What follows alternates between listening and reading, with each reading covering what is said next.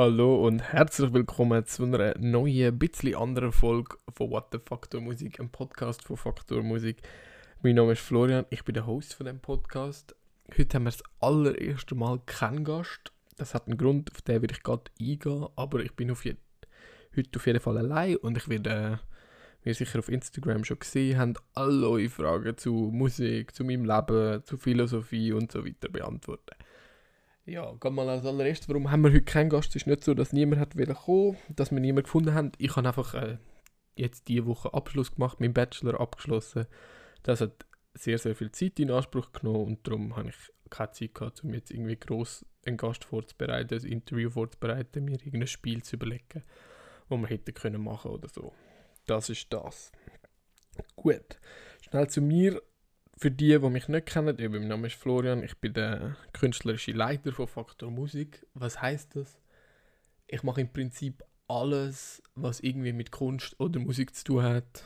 Das geht mindestens einmal über meinen Tisch. Das heißt, ganz am Anfang überlege ich mir, was für Konzept wollen wir machen, was wollen wir erreichen mit diesem Konzept, wie können wir die musikalisch ähm, umsetzen. Dann schlage ich das im Vorstand vor, dann diskutieren wir das diskutieren und weiter ausarbeiten.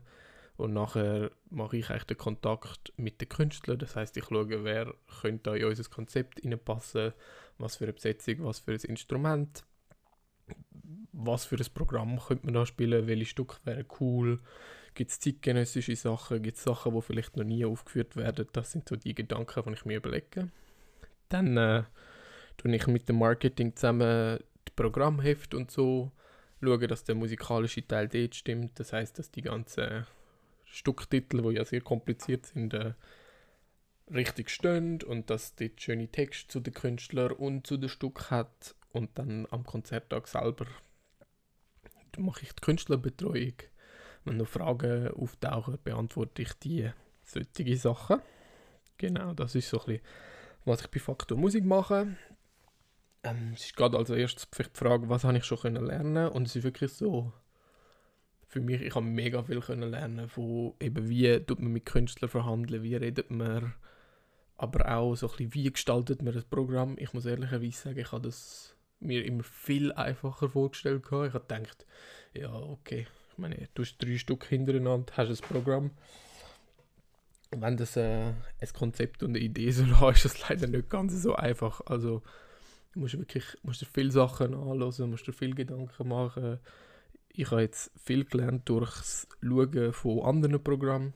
Also ich schaue mir wirklich eigentlich fast alle Konzerte in der Schweiz an, wie machen die ihre Programme, was machen die und versuche dann so herauszufinden und habe so ein bisschen Learning by Doing gemacht, wie man, wie man ein schönes Programm kann machen kann. Und ich glaube, mittlerweile funktioniert es relativ gut, haben wir relativ schöne Sachen.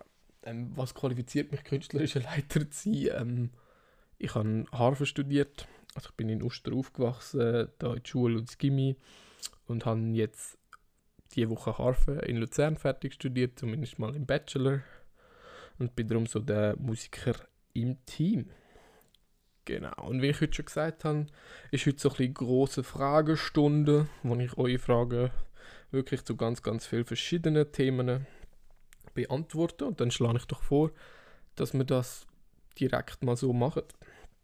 Fangen wir mit der Frage zu meiner Kindheit an. Zwar ist das mein Nachbar, der Samuel Schmidbauer, gefragt, hast du nie Angst gehabt, dass du als Kind vom Dach gehst? Und er fragt das natürlich, weil wir auf dem Dach ein Trampolin haben, auf unserem Flachdach, und das kein so ein Netz hat, wie die meisten Trampolin haben, weil das halt zu aggressiv wäre für den Wind sonst würde das nicht stehen bleiben. Das heißt, wir haben das Trampolin ohne Netz auf dem Dach und dann, ich glaube, man kann sagen, es sind recht viele Unfälle passiert mit Abgehen und so und Löcher im Kopf und solche Sachen, aber es ist nie jemand ganz vom Dach gefallen. Ich glaube, wir müssen recht weit gumpen. Darum, nein, sag mal, habe ich nie gehabt. Dann, ne? Frage zum Gimmi. Gemeinsam gemeinsame Frage vom Sevi und vom Basil. Vermissest du das Gimmi und ganz besonders den Bernie mit dem Fifi? Äh, der Bernie war mein Musiklehrer im Gimmick. Ähm, ich würde sagen, wir haben wirklich eine super Musikklasse. Ich glaube, wir sind neun Leute gewesen, oder zehn. Wir haben, äh, Im Chor haben wir super Sachen gesungen, wirklich cool. Ich glaube, wir sind auch ziemlich gut gewesen. Und wir haben halt, in Theorie haben wir halt nicht so viel gemacht und der Bernie, mein Musiklehrer, hat halt, wie soll ich sagen, ähm, häufig eine sehr einfache Benotung für alle vorgenommen, nämlich alle haben das 5 gehabt. Das ist so ein bisschen ein Running Gag geworden, aber ähm, ja, ich würde sagen, ich vermisse die Zeit schon. Es ist so ein bisschen, Theorie ist noch einfach gewesen, Chor ist noch entspannt gewesen, man hätte das auch können singen, ohne das Zeug zu üben. Und das ist dann an der Hochschule halt schon ein bisschen anders geworden. So, dann haben wir nochmal eine Frage. Und zwar, Rebecca fragt mich, wieso hast du dich fürs Musikstudium entschieden? Und zwar, ich habe eine Harfe angefangen, als ich ein kleiner Bub war. Und es dann immer, immer weitergespielt und weitergespielt. Ich bin auch irgendwie immer besser geworden und habe dann sicher auch zu den Besseren gezählt. Allerdings nie zu den Besten.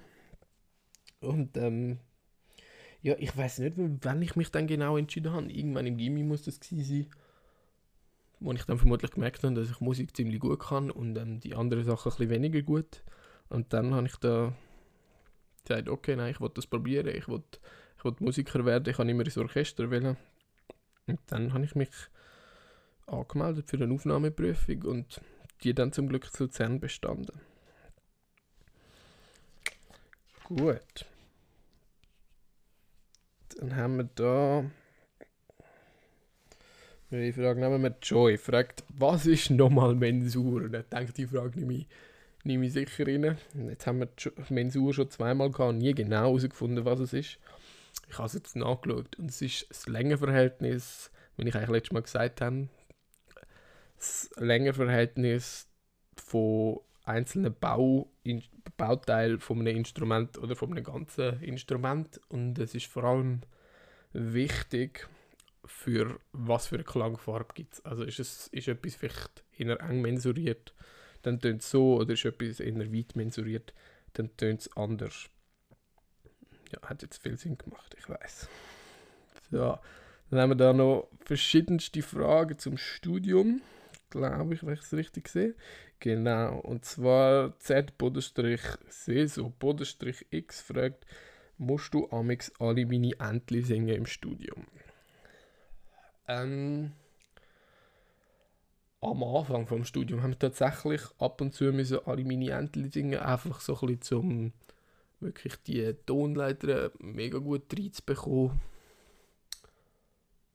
zu schauen, dass es wirklich, dass die Intervalle alle genau spielen, stimmen und dann haben wir so ein bisschen mit alle meine Entli umgespielt. Das heißt, kann man das in Moll singen, kann man das irgendwie in, mit speziellen Akkorden begleiten und so Sachen. Ähm, kann man das irgendwie rückwärts singen und so weiter, ganz viel. Kann man das als Fuge singen, solche Sachen haben wir, haben wir häufig gemacht, aber so alle meine Entli einfach so, glaube ich, haben wir nicht so häufig nicht so häufig müssen singen, weil es ja, wenn wir ehrlich sind, auch nicht so ein schwieriges Stück ist. Dann einfach zwischendurch Marcel haben wir geschrieben, du bist ein nicer Typ. Marcel, Grüße gehen raus an dich, danke. Mein Ego braucht es jetzt. So. Dann würde ich sagen, machen wir einen kurzen Theorie-Exkurs. Wir haben da drei Fragen zur Theorie bekommen und die würde ich gerne so bündelt beantworten. Erstens mal Satila Nummer 3. Was ist ein Cis? Es ist relativ einfach, ist einfach der Halbton höher als C. Wie jeder, also ihr könnt eigentlich jeden Ton nehmen. Wenn ihr einen Halbton höher macht, kommt das Is hinten dran, also C, Cis, D, Dis, E, Eis, F, Is, G, Gis, A, Eis, H, His. Also ziemlich simpel. Cis, einfach der Halbton über C. Dann äh, Soprananabel, Sopranabel, Entschuldigung, ähm, wie würdest du eine Zwischendominante an einem Laien erklären? Zwischendominante ist ja schon etwas kompliziertes, glaube ich, kann man schon sagen. Ähm, wenn klar ist, was Tonleiter, was Stufen, was Tonarten so sind, glaube, dann ist es machbar, sonst würde ich auf jeden Fall zuerst das erklären. Aber ich glaube, das würde jetzt den Rahmen ein bisschen sprengen, wenn ich das jetzt da machen würde. Darum fangen wir einfach mal an. Für die, die es nicht wissen, ein Dominante ist einfach ein anderer Begriff für eine fünfte Stufe, wo Dur ist. Also in Dur ist die fünfte Stufe sowieso Dur und in Moll ist die fünfte Stufe mit Leitton einfach Dur. Das heißt, Dominante ist immer die fünfte Stufe und eine Dominantverbindung ist eigentlich immer 5-1. Also ein dominantischer Charakter sagt man dem auch, wenn, wenn eine Verbindung von zwei Stufen eine 5-1 ist. Eine Zwischendominante macht man, wenn man den dominantischen Charakter oder die Verbindung will, aber aus irgendeinem Grund nicht zum Eis will. Entweder sagt man, okay, das ist mir zu stark, das schließt mir zu fest, oder ich will in eine andere Tonart modulieren, oder ich will nur ausweichen. Dann gibt es die Möglichkeit, Zwischendominanten zu benutzen. Was heißt das? Wir stellen uns vor, wir sind in einer Tonart und wir wollen zum Beispiel in eine andere Tonart modulieren. Wie könnte ich das machen? Eben mit der Zwischendominante. Das heißt, jetzt ein bisschen kompliziertes Beispiel. Sagen wir, wir sind in C-Dur und wir wollen nach D-Dur modulieren. Dann überlege ich mir, okay, was ist die Dominante von D-Dur? Also ist es A-Dur. Also A cis E brauche ich oder A cis EG als dominantes Septakkord und der zieht dann nach D-Dur. Das heißt, wenn ich jetzt irgendeine Kadenz aufschreibe und dort drin habe ich dann A-Dur nach D, zuerst A-Dur und nachher D, dann ist A-Dur in dem Fall die Zwischendominante zur zweiten Stufe, also zu D-Dur. Häufig wird das mit so einer Klammer geschrieben oder übereinander, also 5 über 2 oder Klammer 5 zu 2. Ich hoffe, das ist einigermaßen verständlich gewesen. Dann noch Life is an interesting thing. Also die Elise ähm, fragt, was kommt nach einem Neapolitaner? Das ist natürlich wichtig, dass man zuerst weiß, was ist überhaupt ein Neapolitaner. Ein Neapolitaner ist eine Stufe in Moll, nämlich eine zweite Stufe, wo aber speziell ist, nämlich wird der Grundton von der zweiten Stufe ein Halbton tiefer gemacht. Also nehmen wir wieder das Beispiel A-Moll die einfachste Molltonart. Dann ist die zweite Stufe HDF, also ein vermin H-verminderter Akkord. Ähm, verminderter Akkord kann cool sein, aber kann auch nicht so cool sein. Und ähm, darum gibt's, nimmt man das H und macht es einen Halbton tiefer. Und dann gibt es B und dann haben wir BDF und BDF ist ein Dur-Akkord.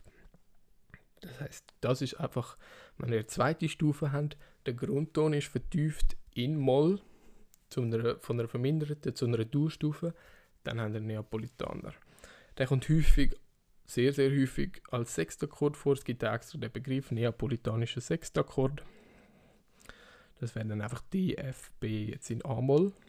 Und zu der Frage eigentlich, Neapolitaner hat eine subdominantische Wirkung, also ist eigentlich eine Ersatzstufe für eine vierte Stufe und nachher muss etwas Dominantisches kommen. Also entweder Zwischendominante oder meistens einfach die richtige fünfte Stufe. Und von dort geht es dann weiter.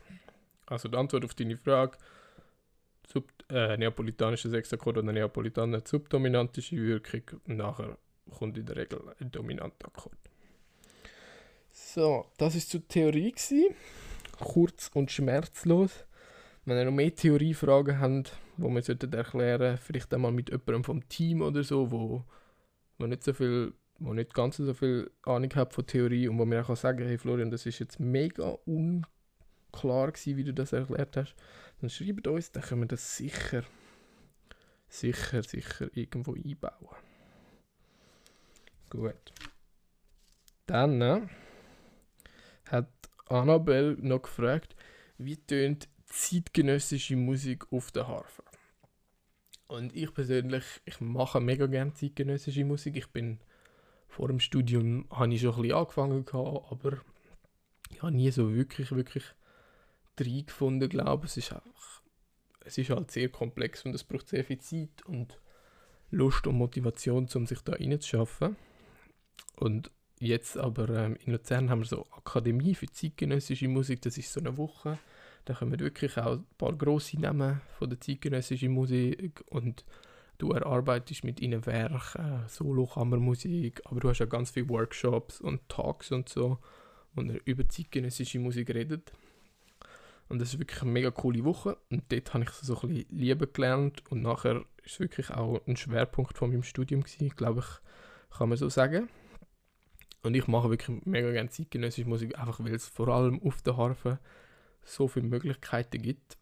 Von Klang, Klangfarben, weil du halt einfach Zeiten auf wirklich so viele verschiedene Arten kannst zum Klingen bringen oder irgendeinen Sound kannst erzeugen an der Harfe mit Dranschlagen, mit Draginken, mit verschiedenen Arten von Dranschlagen. Ähm, eben dann gibt es noch tausend Hilfsmittel, die wir brauchen, um auch irgendwelche Sounds erklingen zu lassen. Ähm, Kreditkarten, Plastikflaschen, irgendwelche Stäbe und Stift, ja, Gumpibälle und alles mögliche. Darum ich finde es mega cool, wie tönt es. Ähm, ich glaube, es tönt recht spannend. So, ich finde, also zum Machen ist es cooler als zum Hören, wenn ich ehrlich bin. Aber eben durch das, dass es so viele Möglichkeiten gibt, glaube ich, ist es so ein bisschen häufig einfallsreicher als, als vielleicht mit anderen Instrumenten. Oder es ist einfacher, einfallsreicher als mit anderen Instrumenten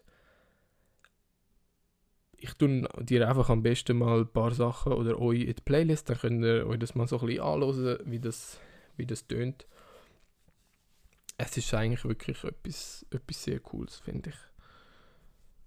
Gut. So, ich muss da schnell einen Schluck trinken.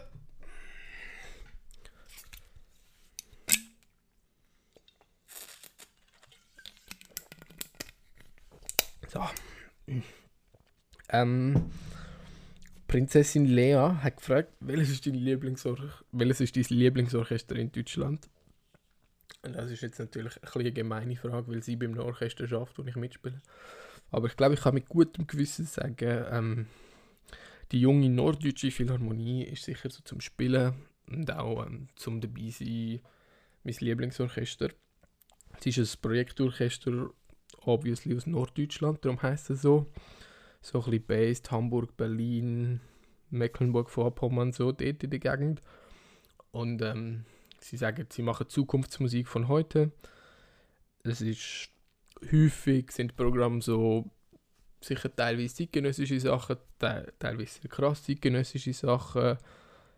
Ähm, aber es hat auch Klassiker dabei, also auch irgendwie Don Juan Ouvertüre, ab und zu irgendein Mozart-Konzert oder so sicher dabei und es ist einfach, vor allem weil die Stimmung ist so entspannt. Du machst einfach, die Leute machen einfach gerne Musik, alle helfen mit, alle, wirklich, du bist eine Gruppe, das ist mega cool, darum würde ich sagen, es ist sicher mein Lieblingsorchester zum Gehen und zum Sein. Ich habe mit ihnen schon zwei Projekte spielen. Es ist leider immer ein bisschen weit für mich, aber hätte den Sommer jetzt auch noch mal eins spielen und eben zum Beispiel im im Januar konnte ich in der Elbphilharmonie spielen und allein schon die Erinnerung ist einfach so krass, dass ich auf jeden Fall JMP ist krasseste Orchester, finde ich, so in Deutschland für Jugendliche, würde ich jetzt mal sagen. Eben, und wenn ihr selber ein Instrument spielt und sagt, okay, ich weiß noch nicht so, was sollte ich im Sommer machen, oder dann würde ich euch auf jeden Fall mal empfehlen, dass ihr, also ich muss so sagen, wenn ihr selber ein Instrument relativ gut spielt, so, dann würde ich euch empfehlen, ähm, schaut mal auf der Website vorbei. Es gibt eigentlich immer Projekte. 4, 5, 6, 7 Sachen pro Jahr. Und sie suchen immer Leute. Und ähm, ich glaube, ich kann auch ehrlich sagen, also wenn ihr euch super bewerbt, dann, dann habt ihr sicher auch Chancen reinzukommen. Eben, das ist eigentlich auch noch etwas, was ich so cool finde. Ihr müsst jetzt nicht irgendwie etwas vorspielen oder so, sondern es geht ihnen wirklich eigentlich darum, was für ein Mensch bist du, das heißt, ich schreibe einfach so ein bisschen, beantwortet Fragen zu euch, zu der Musik, was euch Spaß macht, was ihr könnt zum Orchester beitragen und dann äh, klappt das in der Regel. So. Dann haben wir noch mehr Fragen. Den Marcel übrigens von vorher habe ich auch in dem Orchester kennengelernt. Wirklich cooler Dude. Da hat mir dann der Thomas Pfeffi Frage geschrieben und gefragt, wenn wir Duos spielen. Sie haben auch einen Podcast und ich habe ihn in ihrem Podcast das schon gefragt. Und ich würde sagen, ja, so bald wie möglich, oder? Wenn wir uns das nächste Mal sehen, auf jeden Fall. Und wenn er darf zu Gast sein. Thomas, wenn du das hörst, lütst mir an, dann darfst du zu Gast sein. Das ist absolut klar. Gut, haben wir eine Frage, die da vielleicht gerade noch so ein bisschen dazu passt. Was ist deine schlimmste und was ist deine schönste Erfahrung auf der Bühne? Ähm, ich muss ehrlich sagen, ich habe sehr, sehr viel sehr schöne Erfahrungen gemacht in Proben, aber auch auf Bühnen vor allem, weil halt, ja, ich meine, drum, wenn wir ehrlich sind, darum machen wir das. Es ist nicht gut bezahlt oder so, aber äh, es ist einfach so schön, wenn wir, wenn wir können das machen, was wir lieben und wenn wir können andere Leute damit begeistern Darum schönste Erfahrung so zu finden, ist vielleicht schwierig. Ähm, eben diese Woche habe ich einen guten Bachelor gemacht, das ist sicher sehr schön. Mit den jungen Norddeutschen habe ich können in der, in der Elbphilharmonie spielen, das ist vermutlich auch so eines der Top-Erlebnisse. Aber ich würde glaube schon sagen, meine, wirklich meine schönste Erfahrung auf der Bühne ist, glaube ich, sogar einfach, weil ich so viel Feedback dort irgendwie bekommen habe, ist mein allererstes Projekt mit den jungen Norddeutschen haben wir Harmonielehre von John Adams gespielt. Und Harmonielehre ist ein krasses Stück, ähm, Minimal Music, würde ich jetzt sagen, glaube ich. Und es fetzt einfach 50 Minuten lang, darum weiß niemand, warum Harfe besetzt sind, aber.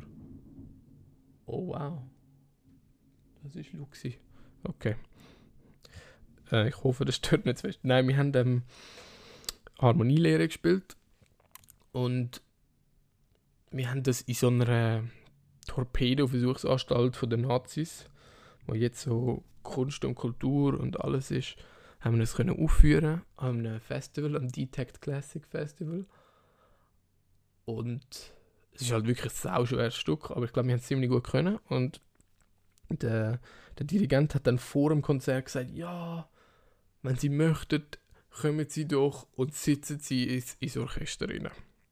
Oder? Und alle Musiker wow, okay, mit dem haben wir jetzt nicht gerechnet, dass irgendwelche Leute noch zwischen uns sitzen, oder? Weil es ist halt einfach so, wie soll ich jetzt sagen, es ist mega laut, es ist mega lang, es ist mega schnell und aber gut, dann sind wirklich so ganz viele, vor allem so ältere, ältere Leute, so also Großmamis und so, die stolz sind auf ihre Kinder, sind gekommen und sind dort mit ins Orchester vor Pauken, mit ins Blech und Schlagwerk gesessen und auch um die Harfe herum hat es wirklich relativ viele Leute gehabt. Und dann haben wir das gespielt und es ist irgendwie so schön gewesen, dass du wirklich so einen Meter neben dir Leute hast, die begeistert sind von was du machst und dir zwar in die Noten schauen, was mega unangenehm ist, aber es ist wirklich so schön gewesen, einfach direkt das Feedback zu bekommen. Darum würde ich sagen, das ist sogar vielleicht eine meiner schönsten Erfahrungen auf der Bühne gewesen. Schlimmste Erfahrung hm. Also ich muss ehrlich sagen, ich habe ganz viele schlimme Erfahrungen im Unterricht und in Proben gemacht. Also, ja, ich glaube, alle haben das gemacht, aber da habe ich wirklich schon ganz un unschöne Sachen erlebt. Ich würde sagen, die schlimmste Erfahrung ist, es hat mich mal voll an einem Wettbewerb draus, aus meinem Stück. Ich bin nicht mehr hingekommen. Ich habe dann auch nicht so eine gute Bewertung bekommen. Ja, aber ich bin selber schuld gewesen. Aber ich würde sagen, das ist meine schlimmste Erfahrung. Aber wir machen es nicht für die, wir machen es für die schönsten Erfahrungen. Und von denen habe ich viel, viel mehr auf jeden Fall gehabt. Dann haben wir noch die genannte, meine Ex-Mitbewohnerin. Kannst du als Musiker Privatleben und Beruf trennen? Und das ist eine sehr gute Frage. Ich hätte jetzt gesagt, also es hat lustigerweise viele Leute im Musikstudium, wo, wo ein sehr intensives Privatleben haben es hat natürlich, sage ich jetzt mal, so ein bisschen damit zu tun, wie viel Privatleben nimmst du dir, wie viel Platz räumst du dem ein. Es ist wie, glaube ich, in jedem Studium, du kannst immer mehr machen, du kannst immer üben. Aber es ist wichtig, dass man sich die Grenzen zieht, auch wegen Mental Health und so, dass man sagt, okay, jetzt bin ich fertig, jetzt gehe ich heim, jetzt mache ich etwas anderes. Es ist mir leider nicht so häufig gelungen. Ich bin wirklich immer sehr lang an der Hochschule gewesen, einfach auch, weil irgendwie mein Privatleben, wenn man das so kann sagen, ist irgendwie auch an der Hochschule gewesen, so fast alle von meinen Kollegen sind auch dort. Du redest halt immer über Musik oder du tust irgendwie zusammen Blatt lesen oder so. Also ich heißt, ich muss ehrlich sagen, ich habe sehr viel Mühe gehabt damit, das zu trennen und ich glaube, wenn ich jetzt, äh, jetzt wirklich voll Profi würde werden, dann müsste ich mir da mehr Mühe geben oder sogar Hilfe suchen, zu wie man das genau kann machen kann. Aber das ist eine sehr gute Frage. Danke vielmals für die. Dann äh, haben wir da eine Frage von Philipp99. Und zwar, er fragt sich, wie ist der einzige Harvey, männliche Harvey nicht sie und was haltest du von genderspezifischen Vorurteilen in der klassischen Musik? Also, ist ja lustig, aber ich bin nicht ganz der einzige männliche Harfenist. Wobei in Luzern schon. Ähm, also man hat lange gesagt, so die besten Harfenisten sind Männer. Ich glaube, heutzutage stimmt es nicht mehr ganz, aber es ist einfach so ein bisschen, es ist halt unangenehm, oder? Weil die Leute immer sagen, oh, es ist so schön, dass wir mal männliche Harfenisten haben, oder ich habe noch nie einen Mann Harfe gesehen. Und irgendwann hast du einfach gehört und dann ist es auch okay. Aber ähm, ja, genderspezifische Vorurteile sind, sind eigentlich absolut unnötig, weil ich würde jetzt sagen, ab, abgesehen vom Gesang, was halt einfach von der Stimmlage etwas ausmacht, macht's, äh, ist halt wirklich gar kein Benefit jetzt für irgendein Instrument, ob du, ob du Mann oder Frau bist oder irgendetwas anderes. Es geht einfach darum, dass du die Message überbringst, dass du Gefühl kannst überbringen und dass du halt das Instrument gut kannst, aber ähm, ich kenne äh, Frauen, die Posaunen und Tuba spielen, was jetzt vielleicht nicht so typische Fraueninstrumente sind, wie man immer sagt. Und äh, die machen das wirklich super. So, die stehen den Männern in gar nichts nach. Genauso gibt es super äh, männliche Flöte oder Geigen oder so. Darum, ich finde es absoluter Humbug und ich hoffe schwer, schwer, dass wir irgendwie wegkommen davon, überrascht zu sein, wenn wir eine Frau mit einer Tuba oder einem Kontrabass oder so sehen. Also, das ist wirklich so eine Hoffnung, die ich habe. Dann haben wir noch Amalita Esperanza. Wie hart ist es, als Harfe in der Profiwelt Fuß zu fassen? Und ich glaube, mh, mm, kommt immer darauf an, wie du Profiwelt definierst. Oder natürlich so ein paar Gigs am Sonntag in der Kille und äh, mal einen Geburtstag und eine Hochzeit spielen. Das ist nicht so schwierig. Das kommst du relativ bald, eigentlich schon vor dem Studium, wirst für so Sachen angefragt, weil die Leute halt gerne Harfe haben. Wenn dich das jetzt aber künstlerisch nicht befriedigt und du sagst, okay, ich will, ich will irgendwie ins Orchester oder so, dann ist es wirklich sehr, sehr schwer. Einfach weil es ich meine, gehen ins Orchester, schauen an, wie viele Harfen das es hat. Meistens hat es keine, wenn es eine hat, hat es irgendwie eine oder zwei. Das heißt, die ganzen grossen Orchester haben vielleicht eine Harfe besetzt und maximal zwei. Und es bewerben sich einfach so viele Leute auf die Orchesterstellen, dass es praktisch, praktisch unmöglich ist, reinzukommen. Und wer halt mal eine Stelle hat, der bleibt auf dieser Hocke, bis es bis er, pension, bis er oder sie pensioniert wird. Darum ist es wirklich sehr, sehr schwer, als Profi Fuß zu fassen, außer man geht eben vielleicht so ein bisschen in Nischen wie zeitgenössische Musik oder so etwas. Dort ist es einfacher. So. Ähm, wie anstrengend ist das Musikerleben? Es ist genau wieder eigentlich wie vorher ähnliche Antwort. Es ist so anstrengend, wie es dir machen willst. Du kannst immer mehr üben, du kannst immer dir den Arsch mehr aufreißen. Ich bin jetzt auch noch nicht lange Musiker, aber ich kann fürs Studium reden und ich glaube, es ist so vom Studium her, also es ist erstmal wichtig, dass du es wirklich gerne machst, weil sonst kannst du einfach keine, hast meiner Meinung nach keine Chance, so viel zu üben, wie du sollst. Ähm, ich würde sagen, es ist im Vergleich mit anderen Studien vermutlich vom Zeitaufwand ähnlich. Ich meine, wir machen auch 180 Credits. Oder wir sollten 180 Credits machen. Der Unterschied, glaube ich, ist, wenn ich jetzt zu meinen Kollegen schaue, die irgendwie Wirtschaft oder so studieren, wir haben halt keine Lernphase im klassischen Sinn. Das heißt, wir tun eigentlich wie jeden Tag unsere Stunden üben und dann irgendwann mal vorspielen. Und klar, zum Vorspiel wird es irgendwie intensiver und man übt vielleicht ein bisschen mehr. Aber auch am Tag nach dem Vorspiel übt man wieder. Und es gibt wie, es ist konstanter anstrengend. Dafür gibt es halt auch keine Phase, wo man irgendwie wirklich gross in die Ferien können oder wo man sagt, okay, ja, jetzt üben sie zwölf Stunden am Tag und dafür nachher gar nicht. Sondern es bleibt sehr konstant. Ich glaube, wenn es dir Spaß macht, ist es nicht so anstrengend, weil du es irgendwie gar nicht merkst oder weil du es eben gerne machst. Aber ähm, ich glaube, ich würde lügen, wenn ich sagen würde, es wäre nicht anstrengend. genauso wie halt viele Musiker haben, sind einfach nicht sind gut auf ihrem Instrument und wir müssen leider Gottes auch viele andere Sachen im Studium machen. Theorie, Musikgeschichte, solche Sachen, Arbeiten schreiben und dann merkst du, das ist einfach nicht unsere Stärke und für das müssen wir viel mehr Zeit investieren als vielleicht andere Leute für eine Arbeit oder so. So. Livia fragt, was möchtest du mit deinem Bachelor jetzt beruflich machen? Möchtest du Musiker bleiben sozusagen oder äh, mehr so ein bisschen Konzertmanagement gehen? Und für mich ist tatsächlich eben auch, wie ich, vor, wie ich vorher erklärt habe, so sehr schwierig in der Harvard-Profi-Welt Fuß zu fassen.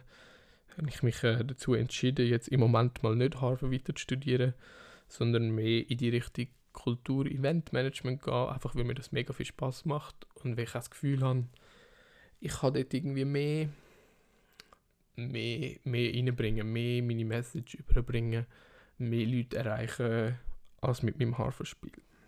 Aber vielleicht ändert sich das noch.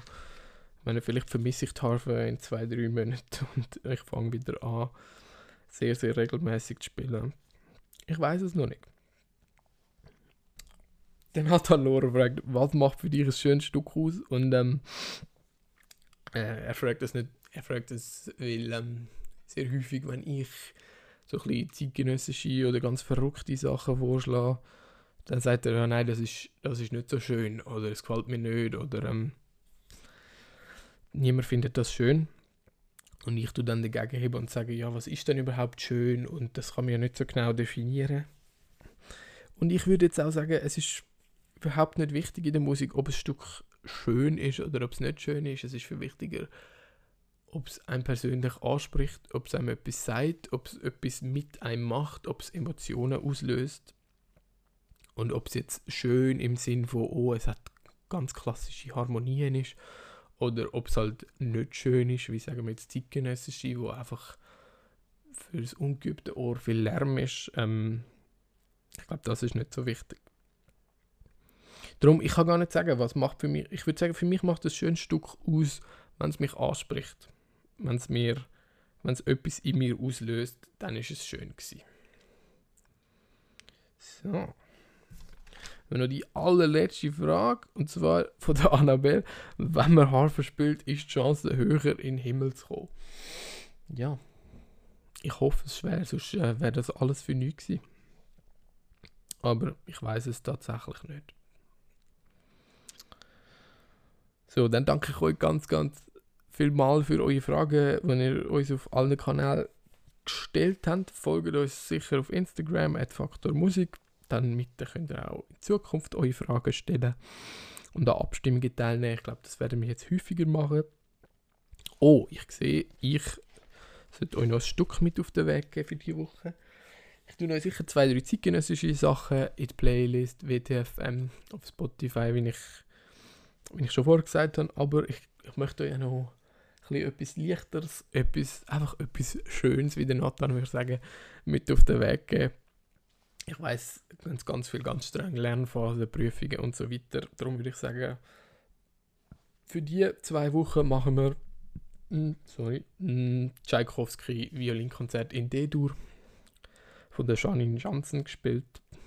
Gesagt wie im Vollprofi. Janine Janssen, sorry. Ähm, es ist einfach wirklich ein fantastisches Werk. Es hat sehr, sehr romantische Passagen, schöne Passagen aber es fetzt auch, vor allem im dritten Satz. Darum, ich glaube, da müsst ihr euch, kein, da müsst ihr euch nicht gross reingeben, das könnt ihr einfach hören und Spass haben. Das heisst, diese Woche zwei, drei zeitgenössische Sachen und ähm, Tchaikovsky Violinkonzert in der WTFM-Playlist auf Spotify. Findet ihr in unserem Linktree, aber auch wenn ihr jetzt im, im, im Podcast selber auf den Link klickt dann bleibt mir nichts mehr anderes übrig, als euch ganz herzlich fürs Zuhören zu danken. Ich danke euch nochmal für eure Fragen und ich freue mich, wenn ihr nächstes Mal wieder dabei sind, wenn wir dann hoffentlich wieder einen Gast haben. Danke vielmals und eine schöne Woche. Tschüss.